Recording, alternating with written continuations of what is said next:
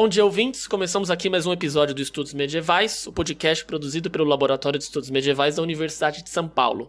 Meu nome é Eric Sion, eu estou aqui com o Thiago Ribeiro e Victor Sobreira, que também são membros do laboratório aqui da USP. E, bom, em primeiro lugar, gostaria de agradecer aos dois por aceitar o convite de participar do programa. Sejam bem-vindos. Digo mesmo, muito obrigado pelo convite e espero que seja uma conversa bem interessante. Olá, Eric. Muito obrigado pelo convite. Bom, a gente vai falar hoje sobre a Europa de Carlos Magno e até por isso que eu convidei os dois, porque eles são especialistas nesse recorte. Inclusive, se vocês quiserem conferir depois o currículo deles, a gente vai deixar o link pro currículo Lattes, que seria o currículo acadêmico que a gente usa aqui no Brasil, né, na plataforma do Conselho Nacional de Desenvolvimento Científico e Tecnológico, o CNPq. É, isso também vale para os episódios anteriores e os episódios futuros. A gente sempre vai deixar esse link disponível dos participantes para vocês terem uma ideia das publicações, dos títulos, enfim, é um currículo bem completo, não, não deixe de conferir. Nós vamos falar desse período, mas mais especificamente vamos dar ênfase ao Carlos Magno, porque ele é um assunto atual, ele é um assunto popular, seja na academia quanto também fora dela ele ainda é usado por países da Europa como um símbolo da sua identidade coletiva ou como um símbolo também do próprio continente europeu. Não é à toa que o nome de Carlos Magno também é o nome do prédio da, de uma das sedes da União Europeia em Bruxelas. Nós também temos, por exemplo, o Prêmio Carlos Magno, sediado em Aquisgrana, que é conferido àqueles que realizaram contribuições para a União Europeia. E nós também temos o prêmio Carlos Magno, dado pelo Parlamento Europeu para aqueles que de alguma forma contribuíram para a união do continente ou então para a identidade coletiva da União Europeia. Enfim, como a gente pode ver então, é um tema popular, é um tema atual, que para a gente organizar esse programa agora, seria interessante fazermos uma divisão. Em primeiro lugar, iremos falar do Carlos Magno como figura histórica e em seguida a memória de Carlos Magno, né? quais são os mitos, quais são as lendas, enfim, o que se diz a respeito dele e o que se usa como apropriação para construir narrativas agora no presente. Então, Victor e Thiago, vocês podem falar para mim sobre quem foi Carlos Magno? Como você bem pontuou, Eric, Carlos Magno é uma figura bem conhecida. Inclusive, fazendo um, uma ponte com o episódio anterior do podcast, para quem jogou Crusaders King 2, há uma expansão dedicada exclusivamente ao período de Carlos Magno para se ter uma ideia. Carlos Magno foi nominalmente o segundo rei carolíngio, sucedendo seu pai Pepino o Breve. Embora tenha sido o segundo, ele provavelmente é o mais conhecido por conta de seu longo reinado, que foi de 768 a 814, data da sua morte. E nesse período foi fundamentado muito daquilo que se conhece como Reino e depois Império Carolíngio. Você falou de carolíngio agora, deixa eu tirar uma dúvida com vocês. Uh, na escola a gente vê muito falar de, da dinastia merovingia, dinastia carolíngia e até depois a capetinja. Como, como foi essa transição da dinastia merovingia para a carolíngia e no final o que aconteceu com a dinastia anterior? Há toda uma discussão né, sobre essa transição dinástica, mas é, na historiografia francesa, né, os últimos reis merovingios também né, receberam o apelido de reis indolentes, uma certa ideia né, de um enfraquecimento desse poder real contra né, um fortalecimento que era o chamado dos prefeitos do palácio, né, que estava aí uh, Carlos Martel, que era o pai de Pepino Breve, e depois sim o Pepino Breve. Uma coisa importante de pautar nessa troca dinástica é o papel do Papa. Né? Então, quando se há uma troca de dinastia, quando Pepino o Breve é declarado rei dos francos, ele é feito com o apoio do Papa. Né? Então, se busca uma legitimidade externa ao reino, se busca uma outra figura de poder para legitimar essa transição dinástica e essa substituição. Uma historiografia um pouco mais uh, tradicional, como eu disse, coloca né, que os, digamos, Pepino Breve, Carlos Martel já eram governantes de fato. E a confirmação do Papa oficializou essa troca dinástica. E no caso na, da dinastia carolíngia, eles chegaram a constituir o Império Carolíngio. Como foi essa formação? Como o Vitor bem pontuou, existiu uma aliança entre os príncipes carolíngios e a Cúria Romana desde a unção de Pepino Breve pelo Papa Estevão II, em meados do século VIII. No Natal do ano 800, o Papa Leão III coroou Carlos Magno como imperador numa visita que este fez a Roma para tal propósito. Há diversas interpretações na historiografia para este ato, seja uma formalização de uma autoridade que já existia sobre boa parte da Europa Ocidental, seja a instrumentalização da religião para fins políticos. Em que pesem as diferentes interpretações, foi a partir de então que passou a existir de fato o Império Carolíngio. É interessante também acrescentar né, que essa aliança entre os carolíngios uh, e os papas em Roma uh, deixou algumas marcas. Então, né, uma das salas mais famosas no Vaticano, né, as salas feitas por Rafael, tem uma sala específica só para o século IX e num né, dos, dos afrescos que tem nessa sala está Coração de Carlos Magno. A gente também consegue ver outras obras, por exemplo, no Vaticano, do tem um mosaico, né, com São Pedro, Carlos Magno, né, tem São Pedro como uma figura principal e maior e Carlos Magno e o Papa Leão III aos pés de São Pedro, simbolizando essa, essa aliança entre os carolíngios e o papado. Então, no caso, falando do Carlos Magno em si, qual foi a contribuição dele pro, pro reino carolíngio? Eu digo, em questão de expansão militar, de uma posso dizer, burocratização da, da forma de governo. Vocês podem falar um pouco de como funcionava essa, essa, esses dois pontos? Se a gente conhece hoje o período carolíngio, isso se dá muito pela atuação do Carlos Magno como governante. Não só por conta do que você bem falou da expansão territorial, obtida de forma geral pelas guerras travadas ao longo de todo o seu reinado, como as guerras saxônicas, que duraram mais de 30 anos, mas também pela questão administrativa. Carlos Magno fomentou uma estrutura de governo, com hierarquias e agentes especializados que atuavam por todo o império.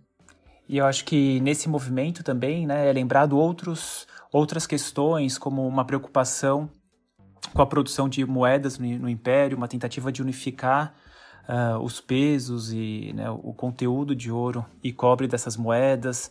É lembrado também a reforma no latim que acontece nesse período, muito importante, né? Sempre os especialistas em latim marcam bastante a mudança que acontece no período carolíngio em relação à língua. É, muitas vezes Carlos Magno é lembrado como um governante muito preocupado com a educação, ou né, um dos primeiros a voltar a se preocupar com isso na, na Europa Ocidental. Então, são, na verdade, são muitos frontes né, de, de, estudos e de áreas que os especialistas em geral relacionam, como o Tiago disse, né, não que Carlos Magno tenha feito tudo isso, mas permitiu, fomentou né, e criou bases para que isso continuasse pelo menos nas décadas seguintes. No caso, a, a moeda corrente no Império Carolíngio era o denário, né, o denário de prata. E o que os estudos observam é que nesse período, principalmente do século VIII ao século IX, você tem uma série de reformas monetárias sendo feitas e a gente consegue ver que há uma padronização bem elevada delas, seja no peso, seja na, nas figuras que iam nas faces de cada moeda e até mesmo na, na composição química da, da liga metálica. Então foi algo bem impressionante mesmo, que não só Carlos Magno, mas como os seus seu filho e os seus netos conseguiram passar. Óbvio que isso depois de é, um século começa a, a ruir e outras formas de, de cunhar moeda aparecem no continente. Vamos só, eu tenho uma curiosidade, vocês falaram dessa questão da administração e da burocracia, como que era feito então o, as decisões do governo? Existia algum tipo de reunião? Existia um parlamento carolíngio? Como é que era? Que instituições a gente pode falar? Olha, não existia um parlamento propriamente dito, tal como conhecemos hoje em dia, como o Senado Federal e a Câmara dos Deputados. Mas existiam sim assembleias gerais, nas quais os grandes personagens do reino, fossem eles laicos ou eclesiásticos, se reuniam para discutir e decidir sobre matérias importantes para o reino. Então, se existia necessidade de combater um determinado inimigo, essas reuniões planejavam minimamente essas campanhas, como logística, contingente e líderes de campanha. Acho que é importante destacar também que não existia a ideia de uma capital, né? A capital onde o rei estava, onde eram tomadas todas as decisões. Uh, isso, é, isso, também gera uma característica entre os merovingios. Então, as assembleias ocorriam onde o rei estava, né? não tinha um, um espaço uh, obrigatório para isso ocorrer. Claro que havia algumas cidades né, onde o rei passava mais tempo, principalmente durante o inverno, como é o caso da cidade de Aquisgrana, que é onde até hoje se encontra né, a catedral construída por Carlos Magno e até mesmo no que acredita ser né, o trono uh, do Carlos Magno. Você falou dessas reuniões que você tem os agentes eclesiásticos e você também tem outras, outras figuras políticas ali. E aí vem uma dúvida: qual era a relação do governo de Carlos Magno com a igreja? Porque, como a gente discutiu é, no, no podcast anterior sobre as cruzadas, a, a, as reformas da igreja no século XI e XII é um movimento onde de fato a igreja tenta consolidar uma estrutura institucional com o Papa no topo, enfim. E a gente começa a pensar a igreja como uma instituição. Mas antes disso, não. Então, como é que isso se dava no Império Carolíngio? A relação entre política política e religião? Olha, Eric, é complicado pensar política e religião como assuntos completamente separados quando analisamos este período. Isso não quer dizer que devemos invalidá-los como categorias analíticas, mas ao refletir sobre a época carolíngia, é, no mínimo difícil, estabelecer uma clivagem precisa entre ambas. Dito isso, no caso do governo de Carlos Magno, a relação entre a autoridade e a religião se deu de modo sobreposto. A coroação imperial, como falado antes, é um bom exemplo dessa situação. E também aqueles grandes personagens do reino que mencionei há pouco são tanto seculares quanto eclesiásticos, ou seja, homens da igreja como bispos, arcebispos e abades. Ou seja, tanto os valores cristãos quanto a própria estrutura da igreja fizeram parte do governo carolíngio de alguma forma. Não à toa, depois da coroação imperial em 800, Carlos intitulava a si mesmo, nos documentos que sobreviveram até nós, como, entre aspas, Carlos, o mais sereno Augusto, coroado por Deus, imperador pacificador. Olhando também para a documentação, né, a gente percebe que o próprio Carlos Magno se coloca né, como um rei cristão e como um rei cristão que também é responsável pela salvação das almas das pessoas. Então, como o Tiago diz, é bem difícil né, separar essa questão da política e religião. Por outro lado, né, muitas vezes a gente consegue identificar na documentação, por exemplo, bispos que são responsáveis pela justiça uh, da cidade, da região que ele controla. E até mesmo, né, no, que é o meu, é, no meu caso, é o que minha especialidade, temos relatos né, de abades que vão para a guerra junto com os, com os reis carolíngios e até mesmo são pegos reféns durante uma batalha junto com seus soldados. Então, real, realmente, se quiser entender esse período, precisa fazer uma análise cruzada, digamos, e talvez até realmente tentar abandonar essa clivagem clara e, e talvez óbvia para nós hoje em dia entre política e religião. Gostaria de retomar um pouco essa questão do espaço, principalmente porque tocamos no assunto das conquistas territoriais empreendidas por Carlos Magno. A Europa governada por ele abrangia boa parte do que conhecemos hoje como Europa Ocidental, numa superfície que se estima cobrir em torno de um milhão de quilômetros quadrados, indo do rio Ebro, na atual Espanha, até o Elba, na fronteira da atual Polônia. Mas esse espaço, é importante ressaltar, não é uniforme. Ele tem suas particularidades locais. A região da Baviera é, é diferente da marca da Espanha, assim como a região de Benevento, na Itália, é diferente da Frísia, mais ao norte. Nesse sentido, o governo de Carlos Magno foi inovador, porque é sob ele que se institui um tipo de agente real, chamado missus no latim, que são agentes escolhidos pela corte real e enviados em missão pelo reino e depois império, representando a autoridade de Carlos Magno, fosse realizando julgamentos, fosse ouvindo demandas locais. Eu acho que só gostaria de reforçar um ponto que, que o Tiago falou, né? Se a gente fizesse, se, fazendo essa comparação, né, do território ocupado, controlado por Carlos Magno, que, o que é a União Europeia hoje, né, muitas regiões estariam excluídas, né, como quase toda a Península Ibérica, uh, todo o sul da Península Itálica, que naquele momento estava né, num conflito entre né, o Império Bizantino e os, os islâmicos estaria de fora ainda ilhas britânicas, países escandinavos. Né? Então, quando faz essa comparação com, com Carlos Magno como pai da Europa, é importante pensarmos, né, refletirmos um pouco que Europa é essa, que espaço é esse, né, como o Tiago já destacou, todas as diferenças né, de, cada, de cada ponto de desse, desse grande espaço.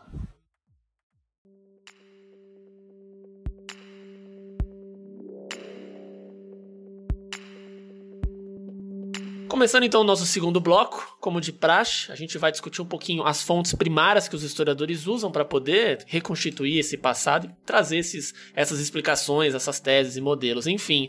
Então, gente, fiquem à vontade agora para apresentar alguns documentos e explicar um pouco sobre as problemáticas deles e que tipo de informações podem ser retiradas de cada um.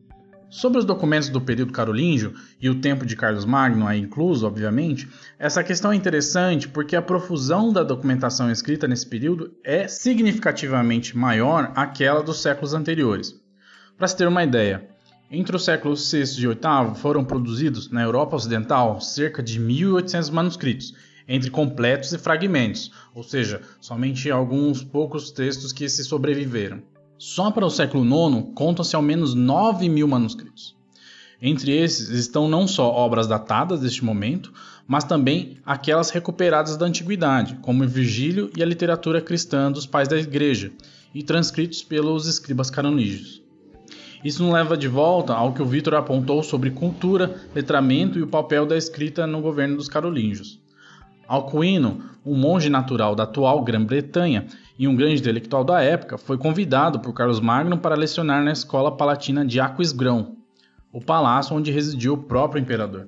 Dito isso, uma documentação original do período carolíngio que gostaria de comentar são os capitulares. Eles são atos normativos oriundos da corte real que tratam de matérias diversas, como a administração do reino, legislação, questões religiosas, entre outros. Lembra do que comentei sobre as assembleias dos grandes personagens do reino, onde se encontravam condes, duques, bispos, abades e, em muitos casos, o rei?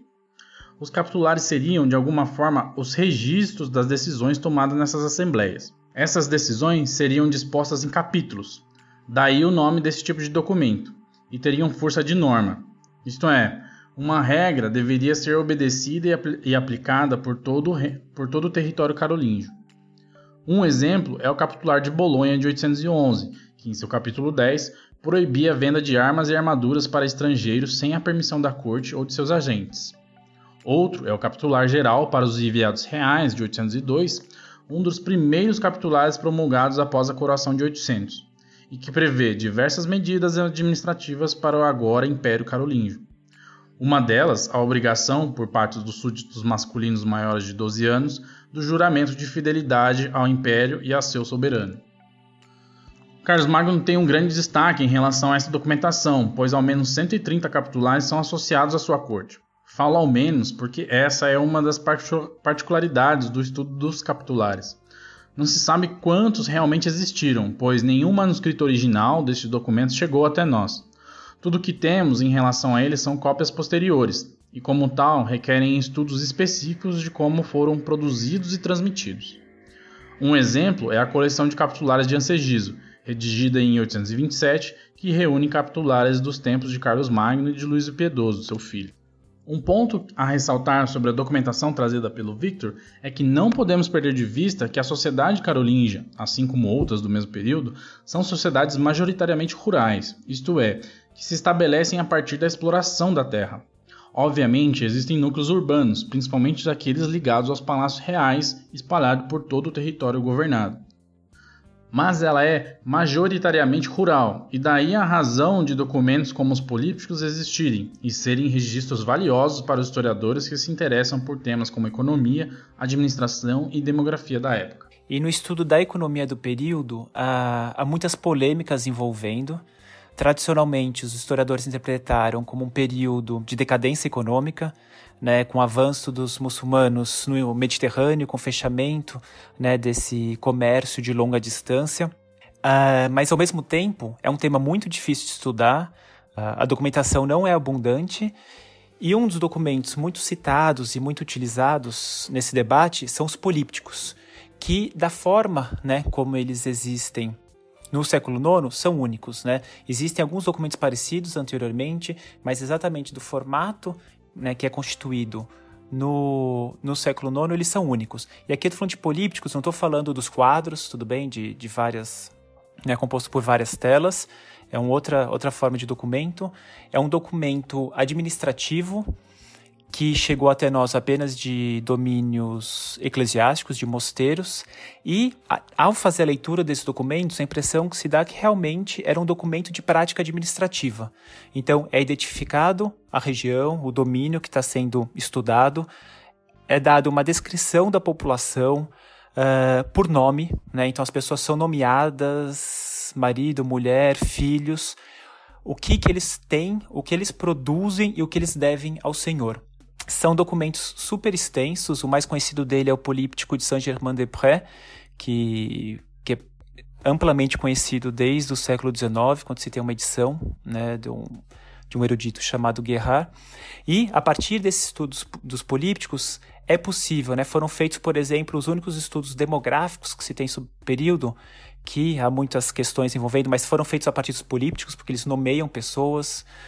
Uh, estudos sobre produção também, porque se você consegue imaginar né, que um certo camponês deve pagar uma quantia tal de trigo, de ovos, de porcos por um senhor, né? Quanto que ele precisa produzir para conseguir pagar isso? Uh, há mesmo tentativas de se estimar a produção por área, né? Então, um hectare de terra, quanto produziria de grãos naquela época. Então, são documentos riquíssimos, com muitos detalhes e, ao mesmo tempo, de difícil compreensão. Né? Então, por exemplo, uma das dificuldades dessa documentação são as unidades utilizadas. Né? As unidades utilizadas não se sabe muito bem. Né? Então, quando fala uma certa quantia de trigo, que quantia que é essa? Está em litros? Está em quilos? Né? O que, que seria o equivalente hoje em dia? É, é difícil de saber quando a gente está na graduação, uma, um dos assuntos que estão muito relacionados a eles é a questão do grande domínio carolíngio. É, é até engraçado porque quando eu estava é, discutindo com alguns colegas para entrega de trabalhos na matéria de medieval, eu percebi que, que muitos deles tinham uma dúvida em relação ao grande domínio e o feudalismo, porque no cursinho ou na escola a gente vê que o feudalismo era a maneira de se estruturar a sociedade, de se estruturar a distribuição agrária na, na Europa, só que depois a gente vê que não era bem assim. E no caso carolíngio, você você não tem nada como o, o feudo. Né? Não existe essa questão do feudalismo. Mas a gente tem esse modelo de organização que seria o grande domínio. O que, que ele seria? Bom, né, é, esse nome, né, grande domínio, ele é quase que uma, uma descrição. Então, o que a gente consegue perceber é que em relação ao período merovingio, começa a acontecer uma certa concentração de terra na mãos de alguns senhores. Né? Então, a, o tamanho das propriedades passam, é, ficam maiores em relação ao período anterior. Então, por isso, essa dominação de grande domínio, que muda um pouco dependendo da, da língua, né? Isso seguindo a tradição francesa. É, e o que seria exatamente né, esse modelo de grande domínio? É a ideia que um senhor controlando uma grande extensão de terras, ele não teria condições sozinho explorar tudo né, que estava sob o seu controle. Então, uma parte ele mantinha com ele, que era né, digamos, o manso senhorial, e outra parte ele cedia para camponeses, que em troca deveriam pagar né, algumas taxas para eles. Essas taxas são as mais variadas possíveis, né? Podia ser em víveres, desde ovos, animais, grãos, podia ser mesmo em moeda, e de novo a gente volta para esse assunto, né? Então, se camponeses uh, pagavam seus senhores em moeda, quer dizer que havia uma circulação de moedas e não né, aquela tenebrosa Idade Média que sem nenhum tipo de economia, só uma economia de trocas. E até mesmo trabalho. Esse trabalho poderia ser o trabalho na terra do Senhor, poderiam ser trabalhos de transporte. Existe até um, um interessante trabalho de um historiador belga, Jean-Pierre Devroy, que ele estuda as redes de transporte desses grandes domínios. Então, acho que é isso que causa muito essa confusão que você comentou, Eric, né? essa obrigação do camponês com o senhor e a troca. O que, que vai acontecer? Numa, numa historiografia tradicional, principalmente alemã, Muitas vezes o grande domínio é colocado, digamos, como um precursor do feudo, que vai se formar aí a partir do século X, XI, décimo primeiro, décimo segundo.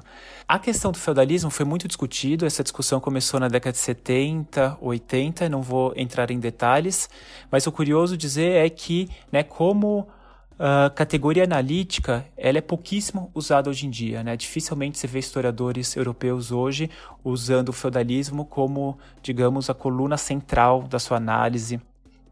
Né? Quando isso aparece, aparece em discussão com outros historiadores. Por outro lado, o grande domínio continua sendo um modelo explicativo para o período carolíngio. Eu acho que os trabalhos né, do historiador que eu acabei de citar agora, o Jean-Pierre Devroy, é um exemplo disso. Eu acho que a diferença entre os dois é que o modelo de grande domínio está muito baseado nos polípticos. Né? Então é quase que uma descrição empírica daquilo que está vendo. Claro que há variações né? de, de político por políptico, tanto que se fala num modelo ideal de grande domínio e o que, que realmente se encontra uh, nas fontes, e que é um pouco mais polêmico quando a gente vai discutir o feudalismo. Uma outra documentação original do período carolíngio e que tem grande destaque à época de Carlos Magno são os anais históricos. Tratam-se de registros dos acontecimentos selecionados pelo analista ocorridos nos anos sobre os quais se dedicam os anais. Inspirado nas tábuas pascais, que seriam uma ferramenta para se prever quando aconteceria a Páscoa ao longo dos anos, essa forma e o propósito desse registro foram se transformando ao longo do período carolíngio a ponto de termos documentos como os Anais Reais dos Francos, que servem, entre outros propósitos, como uma propaganda do governo carolíngio, uma vez que cobre o período de ascensão da dinastia, a partir de 741, com a morte de Carlos Martel, e 829, antes da crise do governo de Luiz o Piedoso. Bom, por fim, eu acho que um, um, outro corpo documental importante de se mencionar nessa época são as cartas, né, os estudos epistolográficos. Primeiro, né, de novo, que a gente já comentou, é um período que a gente percebe um certo ressurgimento, de, ressurgimento desse, dessa documentação, uh, século VII, século VIII, Uh, a quantidade de cartas que nós temos são poucos, não, não há muitas, não há muitas cartas, co raras coleções. E no século IX, a partir do século IX, a gente vê um ressurgimento desse tipo de registro e desse tipo de coleção que acaba sendo muito importante para uma melhor compreensão do período. Né? Então, o que, que eram essas cartas como que elas chegaram até nós? A grande maioria chega por meio de coleções. Então, né, o Tiago mencionou Alcuino, temos as cartas de Alcuino, temos de Guinhardo, outra, outro personagem importante do período, e mesmo de personagens menos importantes, digamos, intermediários, que, por exemplo, Lupo de Ferrier, que eu estudei no meu doutorado, que era um, um abade de um mosteiro médio próximo de Paris. E eh, essas cartas chegaram por meio grande parte de coleções, né? Então os próprios autores das cartas guardavam em arquivos e ao longo da sua vida fazia um livro, né? Então havia uma certa seleção dessas cartas, o que deveria entrar nessas coleções, e a ideia é que as cartas servissem de exemplo uh, de escrita, né? Como se fosse um modelo de escrita de cartas, mas também deixasse um registro da vida daquele autor. No caso de Lupo, que eu conheço melhor, né, as cartas começam exatamente quando ele entra em contato com Eguinhardo, que é um grande personagem da época, e as últimas cartas falam do período que ele estava doente, né, já para morrer. Então, apesar de não seguir uma ordem cronológica, as cartas né, têm uma abertura grandiosa e tem um final. E, né, em cada um desses textos, a quantidade de informação é a mais variada possível. Então a gente encontra desde observações sobre cometas que passavam, que passaram um determinado período, discussões sobre o latim, agradecimentos a presentes e descrições do que eram esses presentes, uh, informações também sobre movimentação do exército, né? Então, quando a gente fala dessa questão, o Tiago falou, né, dessa, dessa guerra constante no período carolíngio com Carlos Magno, a gente tem informação das cartas, né? Em tal mês, o exército deslocou para tal região com tantos homens, levando tanta quantidade de equipamento e de comida, e até mesmo disputas, né, informações detalhadas sobre as disputas, disputas por terra, disputas políticas, disputas é, pela proximidade né, do rei. Então também é outro corpo bem importante. Além das grandes coleções, depois a gente tem algumas cartas que acabaram chegando até nós, digamos, de uma forma um pouco mais solta, né, com uh, reunidas cartas de diversos autores e diversos períodos e que acaba tornando o estudo um pouco mais complicado.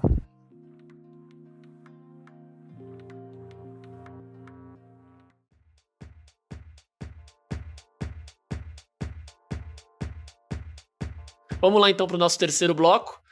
E a gente vai deixar então esse espaço reservado para falar um pouco sobre as pesquisas mais atuais, os debates contemporâneos. E, bom, acho que, Thiago, se quiser começar. Bom, Eric, pensando em tudo que falamos até agora, é possível imaginar que uma figura como Carlos Magno já foi bastante investigada pelos estudiosos. Listas e listas de bibliografia podem ser redigidas se pegarmos toda a produção historiográfica em que consta o nome deste monarca. Dito isso, gostaria de destacar duas produções recentes. A primeira, publicada em 2019, fala muito do momento em que vivemos. Afinal, o historiador não é desligado do tempo em que vive. Trata-se do livro de um autor, já mencionado pelo Victor, que se chama Jean-Pierre Devroy, e seu livro é intitulado La nature et les rois, environnement, pouvoir et société à l'âge de Charlemagne, em que ele pensa as relações entre a natureza e o rei. Para isso, ele faz, de um lado, investigações sobre o clima, se valendo de análise, análises dendricológicas, que é o ritmo de crescimento dos anéis das árvores, e o depósito de sulfato, indícios de sedimentação de nuvens vulcânicas. Isso porque, sabemos, o clima impacta na produção agrícola e, como comentamos anteriormente, sendo esta uma sociedade majoritariamente rural, as consequências são imediatas. De outro lado, ele estuda as medidas tomadas pelos príncipes carolíngios, em, especial Carlos Magno, para lidar com a ocorrência dessas crises climáticas e suas consequências para a sociedade carolíngia. É um livro muito interessante e que demonstra de maneira bem profunda as possíveis interrelações entre diversas áreas do conhecimento humano, como história, geologia, biologia, física e química. Não, interessante que você comentou dessas outras fontes que ele usa, fontes que estão ligadas a, a outras disciplinas como é, a biologia, a química, né, e também que me, que me lembra, né, a gente comentou ali no, no primeiro bloco do programa das moedas, que é justamente esse caráter interdisciplinar que a história tem com outras matérias, até matérias que talvez para fora da academia não seja tão óbvio que, que a história dialogue, né? E não, é curioso porque esse tipo de, de, de, abordagem, esse tipo de estudo, mostra que é possível então analisar as nossas fontes textuais em relação com outros tipos de fontes, que não são apenas textos, e que permitem a gente visualizar novas coisas né, da, desse contexto que a gente está estudando. Sim, e isso dialoga muito com outro exemplo que gostaria de destacar sobre a produção acadêmica recente. Trata-se do projeto The Making of Charlie Maynes Europe, um banco de dados disponível online e de acesso gratuito que compila os cartulários produzidos durante o reino de Carlos Magno. Isso possibilita não só sua leitura, mas também obter dados prosopográficos e socioeconômicos dos sujeitos envolvidos nesses documentos.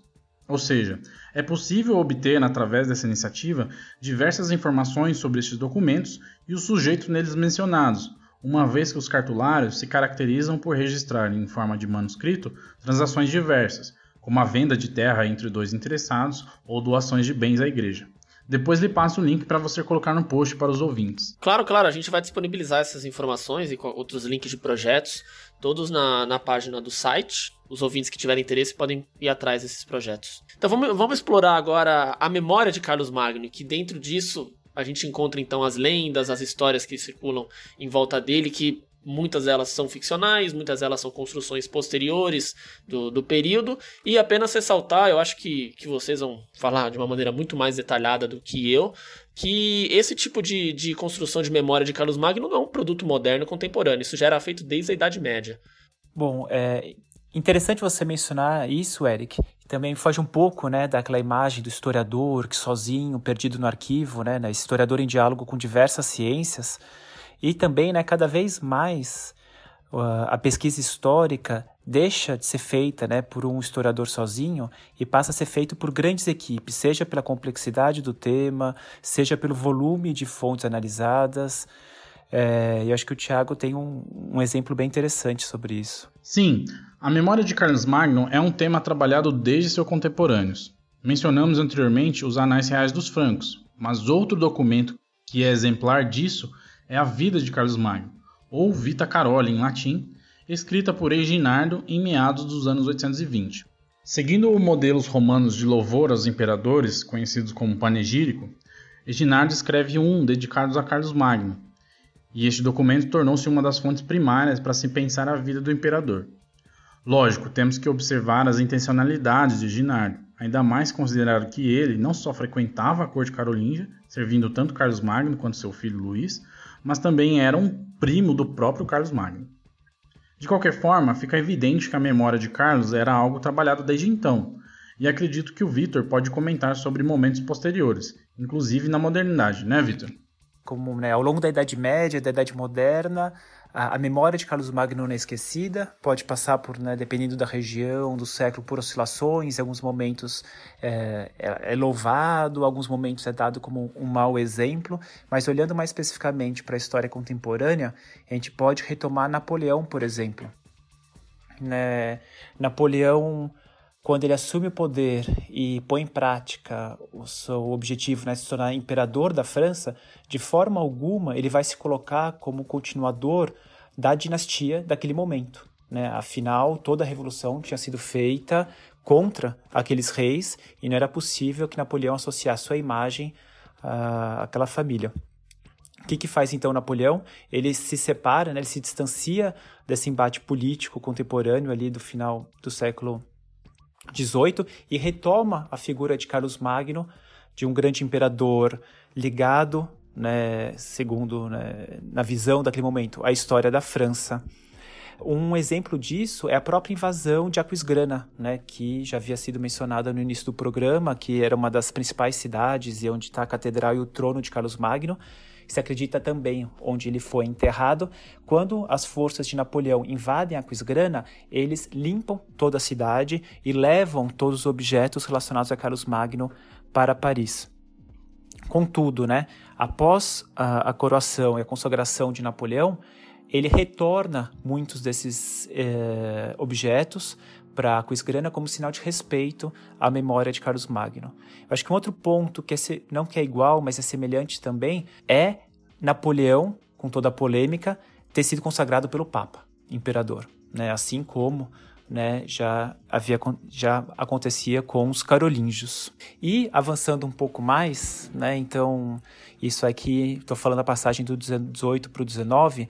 Se a gente for para a história do século 20, tem uma passagem uh, complicada de se entender, mas muito interessante para essa discussão, que é a recuperação que o nazismo e principalmente que Hitler faz da figura de Carlos Magno como um grande imperador alemão, né, germânico, que teria criado as bases de uma primeira Alemanha unida, né, então talvez reforçando essa, essa ideia de Hitler, né, de, de unir toda a Germânia, e também uma certa identidade cristã.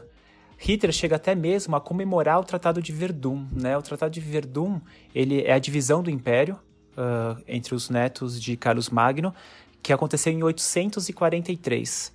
Então, em 1943, 1100 anos depois, Hitler faz uma comemoração a esse evento e chega até mesmo a, a mandar produzir algumas porcelanas comemorativas, que né, a figura central é Carlos Magno. Num lado, a gente tem o selo, né, que aparece alguns documentos de Carlos Magno, e do outro, o símbolo nazista. E no verso dessa porcelana em latim, a, identificação tanto do Carlos Magno e do período que viveu, como do Hitler. E por fim, ainda né, dentro dessa relação entre o nacionalsocialismo e a memória de Carlos Magno, tem uh, foi criado né, durante a guerra, durante a segunda guerra, durante a segunda guerra, o regimento Carlos Magno, né, ou né, é, em inglês foi lembrado como The Division Charlemagne, que na verdade era um destacamento do exército alemão formado por franceses, uh, defendendo Hitler, e que é um dos últimos destacamentos a se render em Berlim. Né? Então ele é formado mais na metade final da guerra e, e chega até o fim, defendendo Hitler nas batalhas finais. Uma outra questão ligada à memória de Carlos Magno, recuperada no século XX, é essa ideia de Carlos Magno ser pai da Europa. Embora ele tenha sido visto assim por seus contemporâneos, afinal ele governava sobre o reino da Europa e os poetas o intitulavam como o pai ou farol da Europa, no século XX essa ideia foi ressignificada. Acredito que o Victor possa falar melhor disso. É, é bem interessante essa história, porque Carlos Magno sempre foi identificado como um grande imperador cristão. Por outro lado, a União Europeia é fundada em bases completamente laicas né, e sem nenhuma referência à religião. Contudo, né, os debates sobre novos países membros, o debate da religião não está ausente. E o grande exemplo que se tem uh, recente, né, dessa história recente dos últimos 50 anos, é a Turquia. Porque desde a década de 60, né, se havia a previsão da Turquia fazer parte da Europa, né, da ideia da Turquia, digamos, como uma das cidades berço né, do cristianismo, se a gente pensar na, em Antioquia, uh, por séculos, né, parte do Império Bizantino, né, então faz parte de toda essa história, mas ao mesmo tempo muçulmana, né, eh, desde o século XV. Então é um debate interessante. Uh, porque mesmo né, da previsão da Turquia fazer parte da União Europeia, só em 1999 que realmente é reconhecido a Turquia como um país candidato, que poderia ser estudado e poderia ser discutido sobre a, a entrada na União Europeia, que é muito polêmico, porque justamente um dos argumentos que vai ser utilizado contra a entrada da Turquia não é a questão política, não é a questão da discussão se realmente a Turquia é um país democrático ou não, se a Turquia cumpre né, com os, os requisitos econômicos para entrar na União Europeia, é justamente a afirmação que a Turquia é um país muçulmano e que não deveria fazer parte da União Europeia. Numa pesquisa em 2004, por exemplo, 67% das pessoas na França foram contra a entrada da Turquia na Euro União Europeia.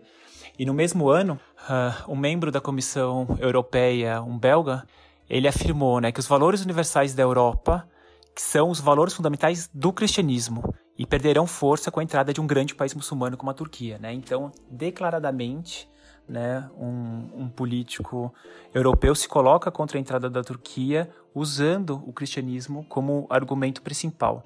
Então a gente percebe né, que esse passado e essa identificação não é uma simples, uma simples questão de memória ou só história, mas tem grandes influências e consequências no debate político contemporâneo. Com certeza.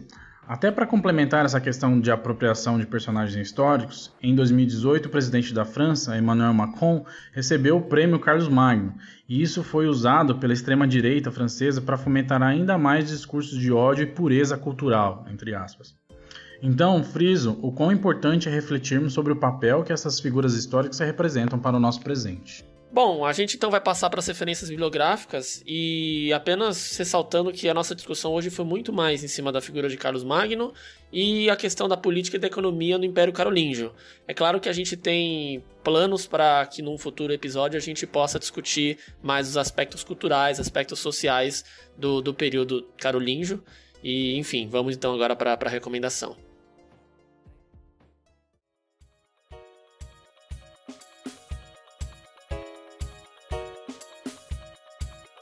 Indo então para nossa última parte do podcast, vamos fazer algumas recomendações bibliográficas de assuntos que a gente não conseguiu trabalhar por conta da nossa limitação de tempo. Bom, Thiago, você gostaria de começar?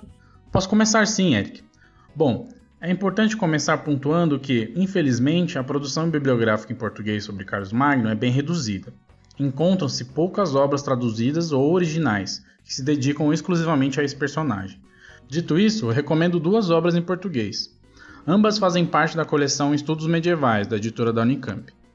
Embora não tratem somente de Carlos Magno, elas fazem menção a ele e a seu período para explorar os objetos trabalhados em cada uma delas. A primeira é A Cavalaria, da Germânia Antiga à França do século XII, de Dominique Barthélemy. Ela trata, como diz o nome, da ideia de cavalaria e o reinado de Carlos Magno é importante na argumentação justamente porque, segundo o autor, foi nele que se formaliza uma primeira ideia de ética cavaleiresca, uma vez que foi nesse momento que se observa um dos primeiros testemunhos de fidelidade, que é aquele mencionado anteriormente, quando falamos do capitular geral para os enviados reais de 802. A outra obra é O Legado de Roma, Iluminando a Idade das Trevas, de Chris Wickham, onde esse historiador inglês repensa as heranças do Império Romano. E Carlos Magno ganha destaque na reflexão, uma vez que foi sob seu nome que a ideia de império foi retomada no Ocidente desde o século V. Já em língua estrangeira, recomendo uma nova biografia de Carlos Magno lançada em 2019, chamada King and Emperor: A New Life of Charlemagne, escrita por Janet Nelson, uma das maiores especialistas no período carolíngio que existem e professora emérita do King's College de Londres. Certo, acho que o, o Tiago mencionou nessa dificuldade das obras em português. Eu gostaria de lembrar de um livro de Jean Favier que o título é exatamente Carlos Magno. É uma obra, é um grande compêndio, trata tanto da vida de Carlos Magno quanto alguns problemas historiográficos, como eu trouxe a, a recuperação da memória uh, do imperador, com um problema que esse livro está esgotado. Né? Então, com um pouco de sorte, pesquisando um pouco nos sebos, é possível encontrar. É uma obra importante de ser lembrada. Além dela, gostaria né, de indicar o meu próprio livro. Quem se interessa um pouco mais sobre economia, tem um livro publicado sobre o modelo do grande domínio, em que eu estudo, né, como eu mencionei, o político Saint-Germain-des-Prés, que, é um dos mais, que é o mais conhecido, e também o de Saint-Bertin, que é resultado da minha dissertação de mestrado. Então, uma discussão um pouco mais tanto de teoria quanto de economia.